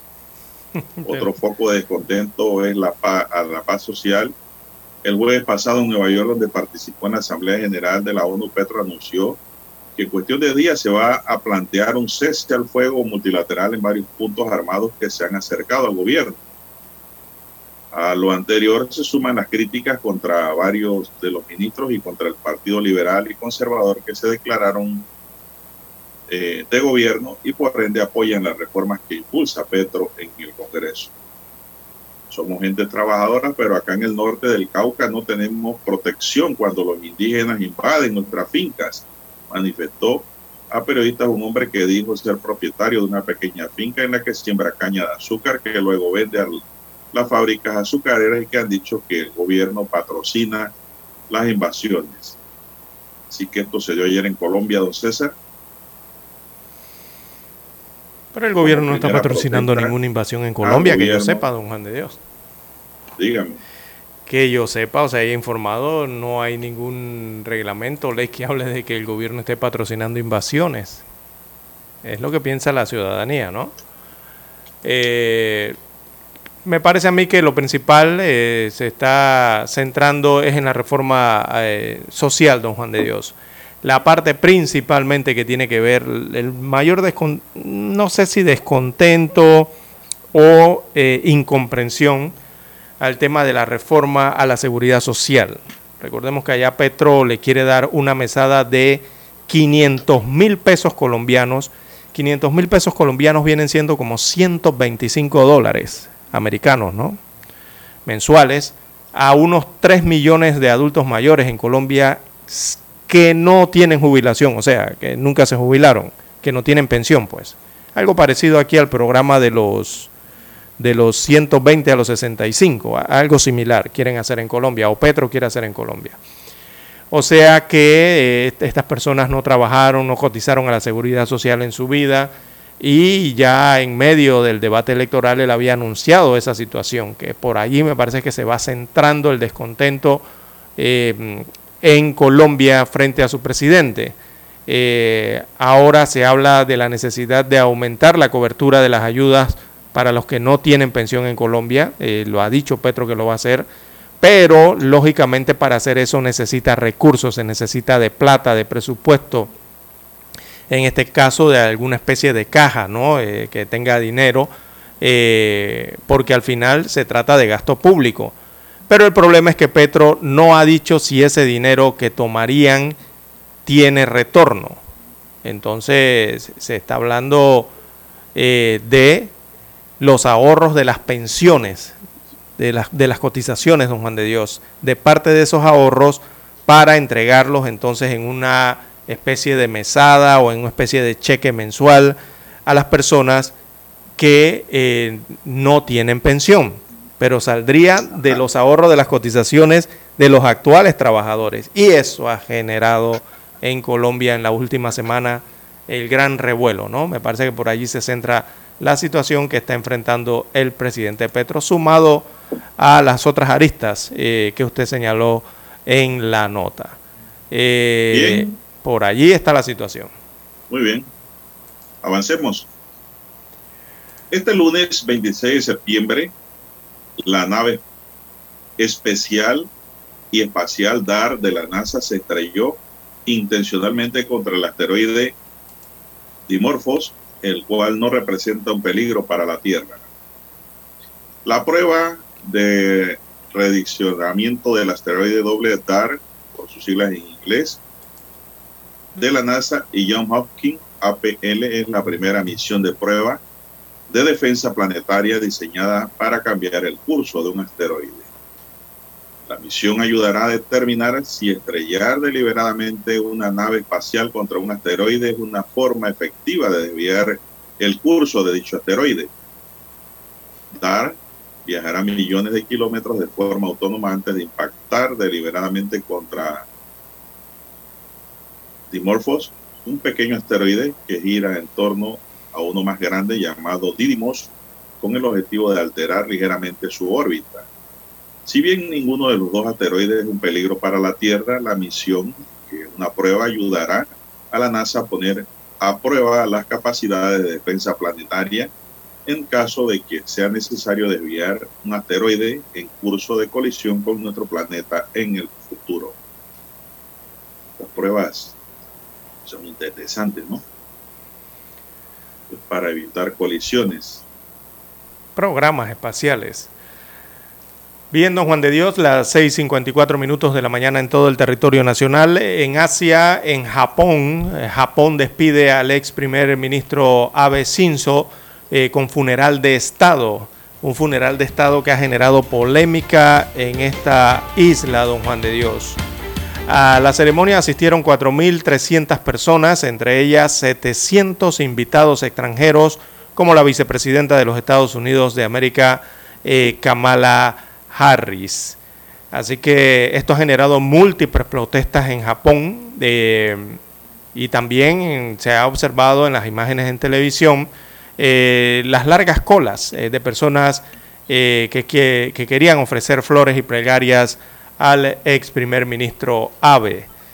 la polémica es debido a que esto ha sido designado como un funeral de Estado y hay gran parte de Japón que considera que no debió ser un funeral de Estado. Recordemos que ellos tienen eh, sus leyes y sus preceptos en Japón respecto a estas eh, eh, temáticas. Y más aún cuando, bueno, un funeral de Estado lo tiene que pagar el Estado japonés, don Juan de Dios. ¿Qué ocurre con los funerales de Estado en Japón? Que el Estado tiene que designar millones de dólares e invita a los líderes mundiales o a las grandes personalidades en el mundo con gastos pagos para que asistan al funeral. Allá no es como los otros funerales que usted va y toma un avión, paga su boleto aéreo y por aquí y por allá. No, no, no, no. El gobierno de Japón es el que paga todos los gastos de las personas invitadas al funeral. Entonces, eso ha generado una gran polémica en esta isla. Así que se ha desarrollado la ceremonia eh, en el día de hoy en Japón eh, en la despedida de Abe Shinzo, ex primer ministro. Recordemos que fue asesinado eh, hace algunas semanas atrás. Bien, son las 6:56 minutos. El ataque de un exalumno de una escuela rusa en la República de Udmurtia en los Urales dejó ayer al menos 15 muertos y 24 heridos y evocó dos tragedias similares ocurridas a lo largo de 2021. Murieron 15 personas, entre ellas 11 niños y 4 adultos, según un comunicado del Comité de Instrucción ruso. Entre los 24 heridos hay 22 menores, agrega la nota, los cuales, en los cuales los adultos fallecidos son dos guardias del colegio y dos profesores, informaron las autoridades. El autor del tiroteo que ocurrió en la escuela 88 de ISEPS fue identificado como Artion Kazantev, de 34 años y graduado en el mismo centro educativo. Conocemos el nombre del hombre que hizo eso, es Artion Kazantev, un habitante de ISEPS que estaba en el registro de pacientes de un hospital psiquiátrico. El ataque que, de, que sucedió llevaba pues allí el atacante llevaba una camiseta que simbolizaba a los nazis, según se desprende de las imágenes del lugar difundida por el comité de instrucción. Según las autoridades estaba armado con dos pistolas de aire comprimido reconvertidas para disparar con munición letal, es decir, estaban transformadas. En los cargadores de la pistola cuyo cuyas fotos fueron publicadas en redes sociales, se puede leer la palabra odio escrita con pintura roja. Bueno, don César, decíamos que en Estados Unidos hay mucho loco. Locos hay en todas partes del mundo. Eh, bien, lo que ha ocurrido acá en Rusia. Bien, las 6:58 minutos de la mañana en todo el territorio nacional. Y hay otra mujer, don Juan de Dios, en Europa, hay una europea que va a dirigir un país en Europa. Y se trata de Italia, don Juan de Dios. una mejor acá. Mujeres al poder. Italia eh, tendrá entonces primera ministro. Eh, su nombre es Giorgia Meloni. Ella es periodista y también parlamentaria y marca un hito en la historia italiana al ser la primera mujer en encabezar una administración, o sea, en ser primer ministro. Con ella entonces ya son 17 las mujeres que están frente a las administraciones en países europeos. Las mujeres al poder, don Juan de Dios. Bueno, don César, y usted que ayer estaba preguntando por el matrimonio igualitario, pues Cuba lo aprueba en el Finalmente, referendo el con gran referéndum. atención. Así es, la información que tenemos es que el sí obtuvo 66,87% de los votos emitidos contra el 33,13% que sumó el no. Cuba dijo sí al Código de la Familia, una amplia reforma legal que incluye el matrimonio igualitario y la gestación subrogada en un referéndum con cifras históricas de votos en contra y en abstención. Los resultados difundidos ayer lunes son agridulces para el gobierno cubano, que Muy vio cómo apoyo. triunfaba la opción por la que abogó sin descanso en las semanas previas a la consulta, pero con una tasa de desacuerdo muy superior a la que los referendos previos se habían dado en la isla. Así que pues Cuba aprueba su matrimonio igualitario, don César. Sí, y eso, Eso involucra, y, no, y, y el referéndum entero involucra, además de eso, eh, involucra el- el- la adopción por parte de personas gays de niños, don Juan de Dios. Eso está incluido en ese referéndum también, así como otros puntos eh, polémicos eh, en Cuba. Hay que hacer eh, la que leer conexión. ese código. Sí, César, habría que leer el contenido del código, porque aquí estamos recogiendo lo que dicen los medios. sí, no es que son como Tiene seis puntos polémicos que hay en ese, en ese referéndum, son como seis. Bien, eh, ya tenemos la señal internacional desde Washington, Estados Unidos, en directo por el satélite. Adelante, Daniel.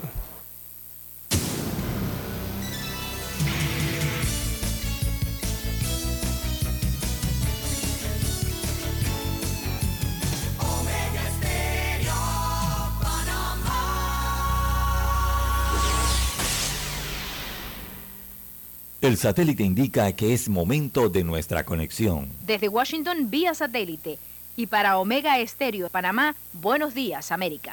Buenos días, América. Vía satélite. Desde Washington.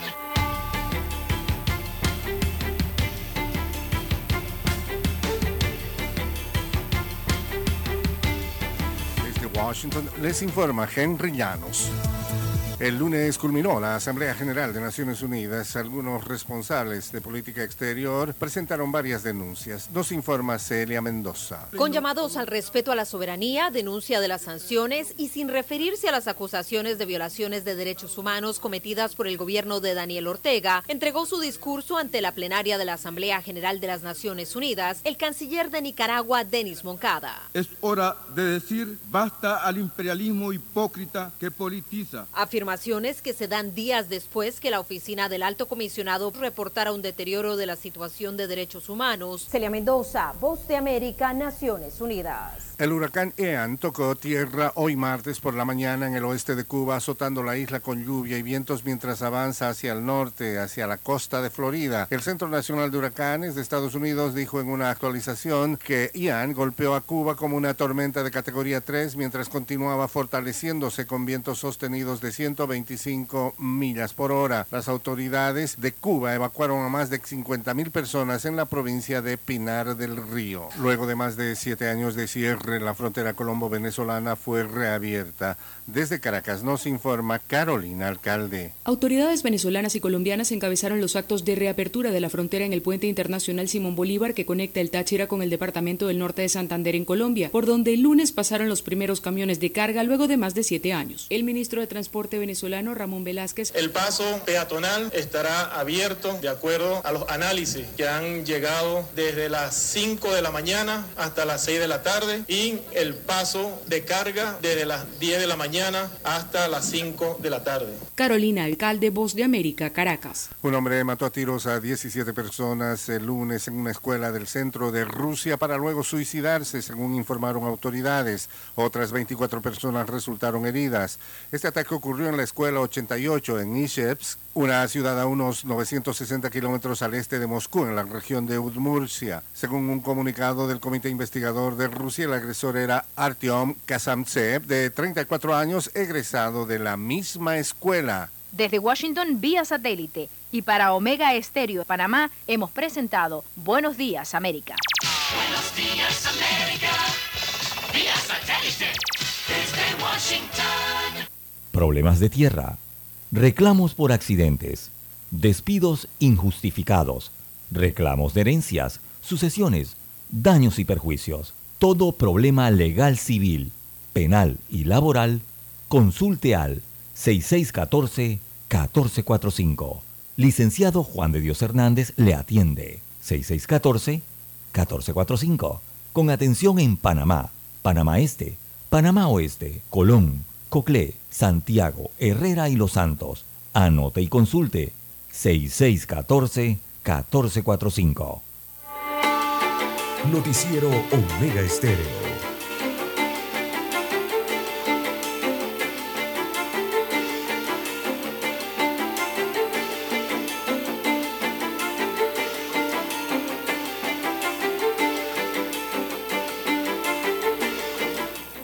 Bueno, seguimos, don César, ¿qué hora tenemos ya en esta mañana un Siete. poco oscura en Panamá? ¿Quiere Ah, sí, las 7.05, 7.05 minutos de la mañana en todo el territorio nacional. Y ya que habla del tiempo, don Juan de Dios, bueno, para Panamá, veamos los radares, eh, se esperan tormentas, lluvia fuerte, sobre todo en el área metropolitana, en el sector este de la capital. Eh, para las provincias centrales, eh, podríamos mencionarles que se, hay pronóstico de tormenta y de lluvia. Y en Chiriquí, veamos el radar del área, bueno, vamos a utilizar aquí el del aeropuerto Enrique Malek, eh, tormentas con lluvia en los alrededores eh, del distrito de David, es lo que esperan para estas horas que vienen. Así que no deje el paraguas en casa, don Juan de Dios, salga con su paraguas el día de hoy, eh, ya que hidrometeorología también pronostica aguaceros en zonas marítimas con incursiones en la región oriental del país. Eh, ahí le están hablando de Panamá y Darién y la comarca Gunayala. También en la región metropolitana, dice TESA, se esperan lluvias para la mañana de hoy. Las probabilidades son altas de aguaceros y tormentas en estas áreas según el reporte meteorológico. Esto a nivel de Panamá. A nivel internacional, don Juan de Dios, eh, es el huracán Ian. El huracán Ian ya golpeó eh, Cuba y lo ha golpeado fuerte, don Juan de Dios, porque tiene vientos sostenidos de 205 kilómetros por hora. Eso quiere decir que el huracán Ian ha golpeado la isla de Cuba en categoría de huracán 3. Tiene categoría 3 en estos momentos. Ha entrado por la provincia Pinar del Río, eh, sí, en la de Pinar del Río, está atravesándola en estos momentos eh, el huracán Ian con categoría 3 y estos eh, vientos máximos sostenidos de más de 200 kilómetros por hora. Eso significa que es un huracán mayor, don Juan de Dios. No es fácil esto para los cubanos porque este nivel de velocidad de viento significan daños potenciales a estructuras, sobre todo estructuras pequeñas.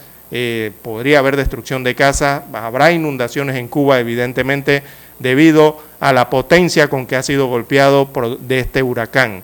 Eh, categoría 3, eh, repetimos el Ian, que tiene vientos sostenidos hasta el momento de 205 kilómetros por hora. El detalle es que una vez pase Cuba y toque nuevamente el Caribe, don Juan de Dios, va en dirección hacia el estado de la Florida.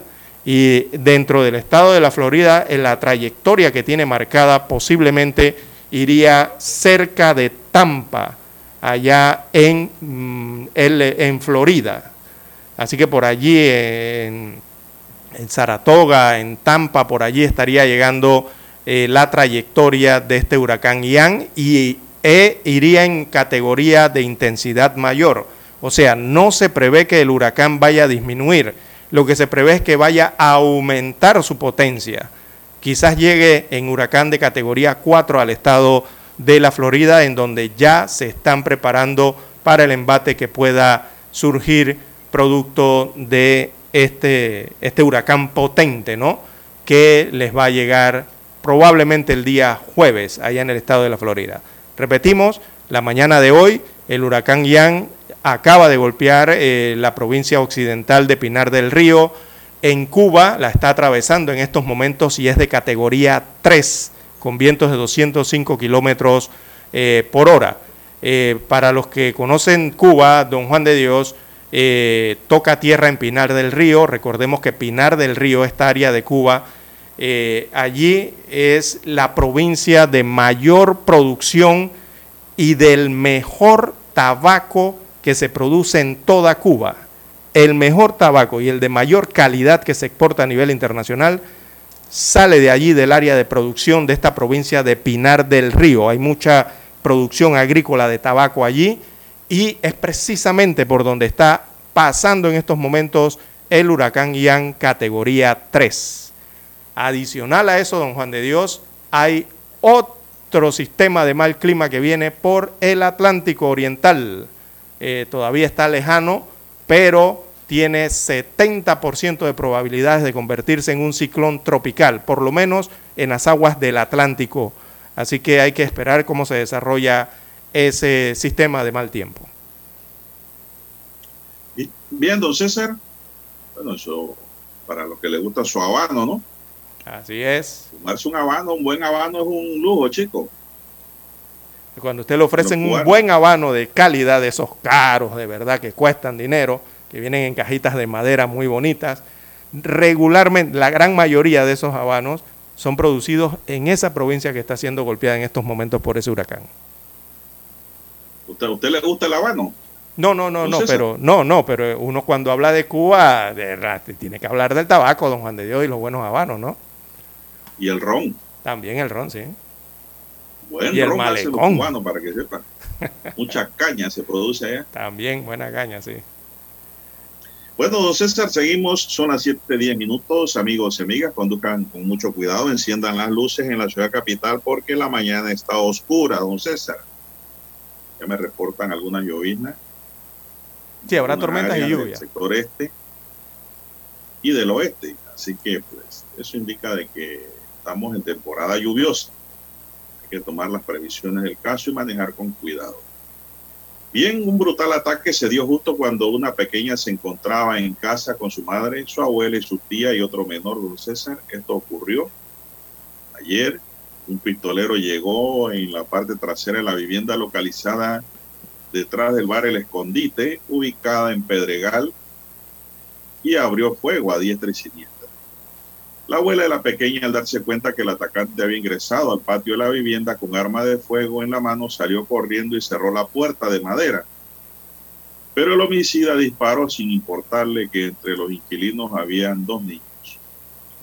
Las víctimas lograron retirarse, eh, tirarse al suelo para no ser alcanzados por los proyectiles, pero la pequeña Aliel Evans, de 10 años de edad, no corrió la misma suerte. Una de las balas le dio en la cabeza, entonces, dolor agonizante. Su abuelo la llevó de urgencia a la policlínica JJ Vallarino en Juan Díaz y allí fue remitida al hospital del niño donde falleció a las 10 y 30 de la mañana. Eran cerca de las 7 de la noche del sábado cuando se produjo este hecho violento. Los impactos de bala quedaron en las paredes y en las puertas.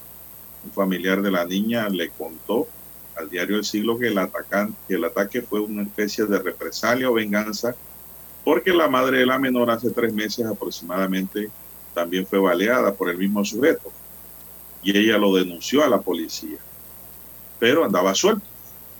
Él requería que ella cambiara la versión y que dijera que le habían disparado desde un taxi, pero ella dijo la verdad, contó el pariente de la niña. Ella no cambió la versión. Yo lo que quiero es que se haga justicia y que los responsables sean castigados, dijo el familiar de Anleli. La niña fallecida cursaba ya cuarto grado en la escuela Cirilo Martínez, en Pedregal, y la describieron como una niña muy alegre y muy estudiosa.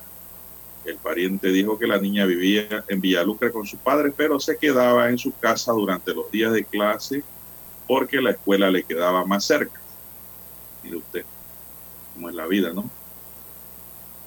El pasado 16 de septiembre un hombre fue aprendido por la policía en Pedregal que confesó a las autoridades que guardaba armas de fuego perteneciente a alias Chino Trenza. Las autoridades judiciales difundieron ayer la fotografía de Reinaldo Alberto Lazo Rivas Chino Trenza, presuntamente vinculado al delito del homicidio de la menor. Aquí dejan un número, las autoridades solicitan a la ciudadanía de conocer el paradero de esta persona. Pueden llamar al 526-9951. Repito el número, 526-9951. Historia triste, don César, que ocurrió en Pedregal. Bien, don Dani, no nos queda más que hacer una pausa aquí para regresar ya con la recta final de su noticiero Omega Estéreo, el primero con las últimas. Noticiero Omega Estéreo. Desde los estudios de Omega Estéreo, establecemos contacto vía satélite con la voz de América. Desde Washington, presentamos el reportaje internacional.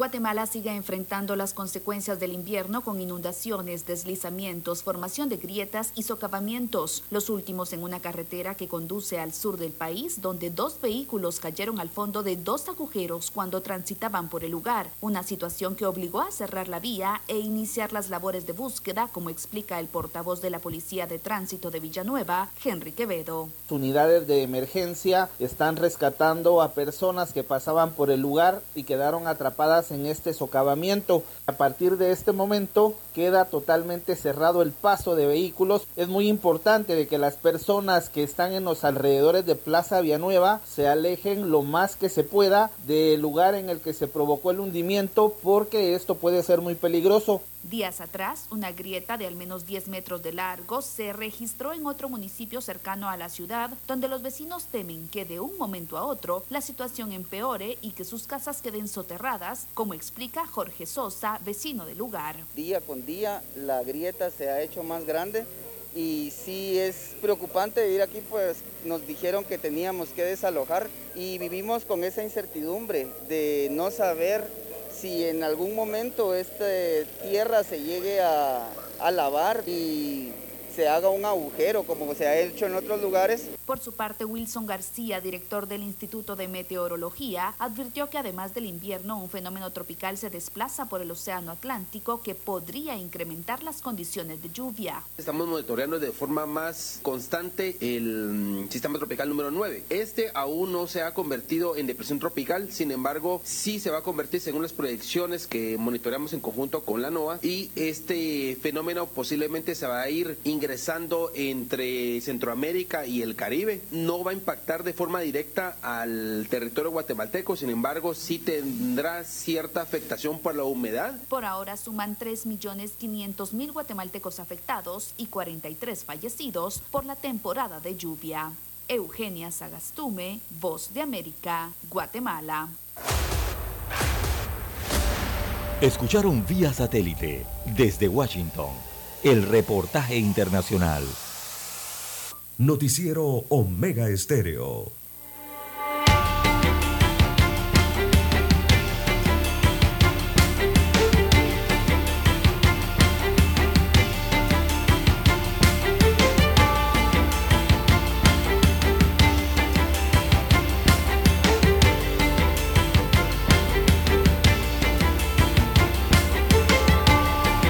Bien, seguimos, amigos y amigas. El próximo director de la Organización Panamericana de la Salud será elegido mañana miércoles y asumirá el cargo en enero próximo. Son cinco los candidatos que pelean ese puesto hasta ahora. Panamá está ahí. Entre ellos está Camilo Alain, en representación de Panamá, Yarbas Barbosa, de Brasil, Nadina Guzmán, de México, Daniel Salinas, de Uruguay, y Florence Duperval de Haití. Entonces, ¿por quién usted vota? Eh, bueno, está difícil. está difícil Yo porque cada uno en su país. al 200%. Sí, es que ya le dije mi voto. que- ¿Para quién sería? No, es que cuando usted le ve la trayectoria de esos doctores allá en cada uno de sus países y el de aquí de Panamá No, también. señor, yo votaría por Uf. Panamá.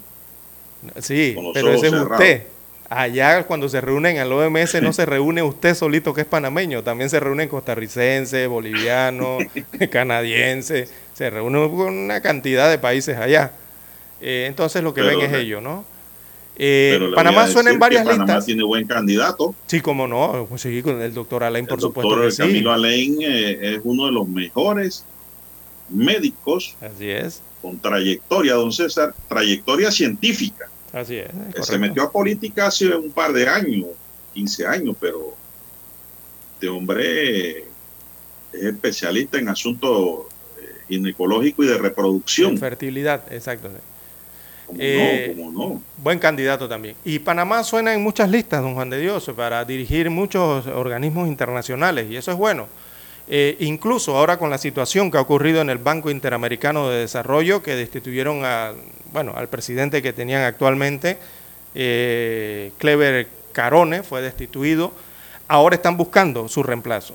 Y en su reemplazo, los nombres de, hay dos nombres de panameñas, de mujeres panameñas que están sonando eh, para el, el posibles reemplazos, ¿no? adicional a otros nombres de otros países del, que conforman el Banco eh, Interamericano de Desarrollo. Los dos nombres que suenan por Panamá suenan en la ex, preside- ex vicepresidenta de Panamá, eh, Isabel San Malo, es el que más fuerte eh, suena en los corrillos en Washington para eh, estar dentro de los que pudiesen reemplazar a este presidente destituido en el Banco Mundial Interamericano de Desarrollo y también suena el nombre de Carmen Gisela Vergara, muchos la recordarán. Carmen Gisela Vergara, ella fue ministra ¿no? de Comercio, me parece, eh, durante la administración de Torrijos, creo. Eh, y sí se conoce más por el tema de la, esta, eh, esta oficina Pro Panamá, que la dio mucho a conocer. Así que son los dos nombres que se manejan de panameños que podrían estar en los listados eh, para proponer el reemplazo del presidente del Banco Interamericano de Desarrollo BID. Está, repito, Carmen Gisela Vergara y también está el nombre de Isabel San Malo, que fue la vicepresidenta de la República de Panamá durante la administración del expresidente Juan Carlos Varela. También fue ministra de bien, canciller. ¿no? Fue canciller también. También voto por Panamá, don César. Así es. Panamá suena en todas. ¿Cómo no? ¿Cómo no? Bien, don César, eh, Panamá solicitará a Suiza la repatriación de dineros aprendidos. Panamá inició las negociaciones con el Departamento Federal de Justicia y Policía de la Confederación Suiza para la firma de un tratado bilateral de asistencia legal mutua en asuntos penales entre ambas naciones. El Procurador General de la Nación, encargado Javier Caraballo, encabezó la delegación panameña que en días recientes se reunió con autoridades del Departamento Federal de Justicia y Policía de la Confederación Suiza. En esta reunión, el Procurador Caraballo fue recibido por el señor Christian Sager, jefe negociador de la Confederación Suiza para los Tratados de Asistencia Legal Mutua y jefe de la Unidad de Tratados Internacionales División de Asistencia Legal Internacional, señaló el Ministerio Público en un comunicado. El tratado contempla, además de la asistencia para intercambios de pruebas, los procedimientos para la repatriación de fondos aprendidos, lo que permitiría a Panamá la recuperación de dinero que se encuentran actualmente en Suiza, agrega el comunicado. Además del procurador, asistieron a esta reunión Agustín Almario, fiscal superior de Asuntos Internacionales, Marianela González Martínez, directora de la Oficina para la Ejecución de los Tratados de Asistencia Legal Mutua y Cooperación Internacional del Ministerio de Gobierno, Otto Escartín Romero, director de Asuntos Jurídicos Internacionales y Tratados del Ministerio de Relaciones Exteriores, entre otros funcionarios.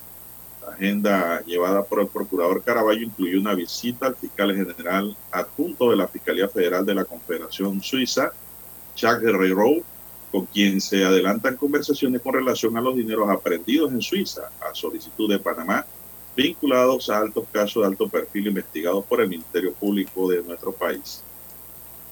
Esto se está dando, don César. Suiza puso a disposición de Panamá 22 millones de dólares, que es lo que muchos querían saber, supuestamente provenientes de sobornos pagados por Odebrecht y que están congelados en cuenta de dos hijos del expresidente Ricardo Martinelli en ese país, informó en el 2017 la Fiscalía. 22 millones de dólares, don César, tienen los hijos de Martinelli, que son del pueblo panameño, allá en Suiza. Así es, don Juan Están congelados. Y Bien. el procurador los va a pedir. Bien, en una nota de último momento, don Juan de Dios, eh, el Aeropuerto Internacional de Tocumen anuncia a esta hora la suspensión de operaciones en el aeropuerto debido a la tormenta eléctrica y al mal tiempo que está reinando en los alrededores y donde están las pistas de aterrizaje de este aeropuerto de Tocumen. Destaca la cuenta de Twitter del aeropuerto de Tocumen que los vuelos eh, serán desviados al aeropuerto Panamá Pacífico y otros aeropuertos alternos mientras mejoren las condiciones climáticas que hay en Tocumen eh, para este momento, según la página de Twitter del aeropuerto internacional de, Tocumen. Así que los vuelos eh, de llegada hoy o salida, eh, sobre todo los de llegada, estarán siendo desviados a el aeropuerto de Jaguar, allá en Panamá Oeste, eh, que es el Panamá Pacífico, y hacia otros aeropuertos de la región, también hacia Río Hato, allá serán desviados algunos 7 o 8 vuelos, y el resto quizás a aeropuertos alternos en Colombia. Lo más probable es que vayan a Cartagena por un rato. Bien, es lo que está ocurriendo en el Aeropuerto Internacional de Tocumen. Bueno, ya vemos la situación que se presentó hace algunas horas con eh, una de las aeronaves eh, eh, que aterrizaba la noche de ayer o antes de ayer y se salió de pista, ¿no? Y fue a dar a un área lodosa del aeropuerto. Así que todo eso hay que tener mucho cuidado cuando se trata de los temas climáticos y las condiciones del tiempo en los despegues o los aterrizajes de las aeronaves. Bien, don César, ya estamos en la recta final. La Junta Directiva de la Caja de Seguro Social aprobó a petición del Gobierno Nacional cortesía de sala una delegación de las alianzas participantes en la mesa de diálogo de Penonomé para el director general Enrique Lao. La inclusión de todos los sectores vinculados a la caja es muy importante porque fortalece el carácter tripartito de la mesa plenaria del diálogo por la Caja de Seguro Social al sumar a los trabajadores, empleadores y el gobierno nacional. La semana pasada la caja recibió la evaluación actuarial del sistema panameño de pensiones elaborado por la OIT. Por la importancia de su contenido, la caja ha solicitado a la OIT a través del Ministerio de Trabajo que venga a Panamá y presente ante la mesa plenaria del diálogo por la Caja de Seguro Social el resultado de su estudio actuarial, don César.